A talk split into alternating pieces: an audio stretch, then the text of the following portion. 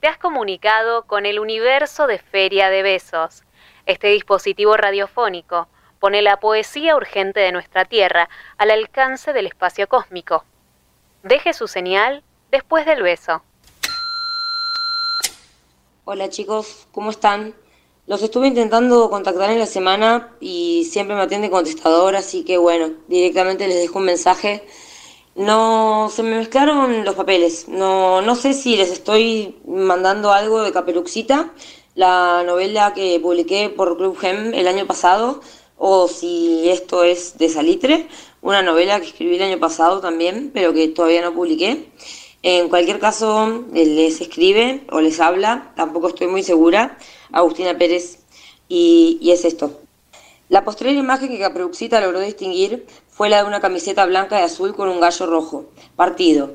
Un titile en la faz desdibujada de koala Coinor, que se suspendió un segundo, como un espejismo aéreo, donde entre el gris despuntaba un color metálico.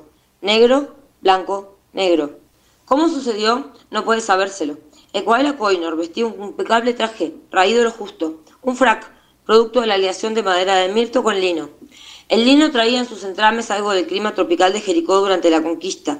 Una sendera, la misma que Felipe II el atrevido contrató para transformar un puente francés en la corona de espinos de Jesucristo, había confeccionado el frac a partir de los santos pañales y las ramas de mirto.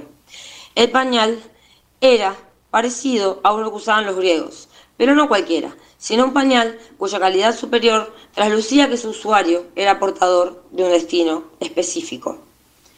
En el puente de espinos, Caperuxita, sola, mejor se clava, sin ayes, de espaldas a la resurrección. Entre tanto, el general Lausberg va en coche al muere. Es decir, hasta aquí, hasta este punto, hasta este párrafo o trecho de las últimas poblaciones, solo para no pronunciar lo único que debía imperiosamente ser pronunciado, lo único que podía o podría o puede salvarlo o condenarlo, para siempre, por un rato y barra o por lo que dure la eternidad. Una frase que no dijo, pero que Boch al-Murshid quizá había escrito en una grama, acaso con una estilográfica japonesa tal vez en algún día de 2021, previo a la ascensión. Es parte de la cosa arrear peleles. El color del traje de Koala Koinor era papel madera. El frac lucía rígido a la vista, pero lo cierto es que Koala Koinor moraba allí a sus anchas. Era su vestimenta habitual.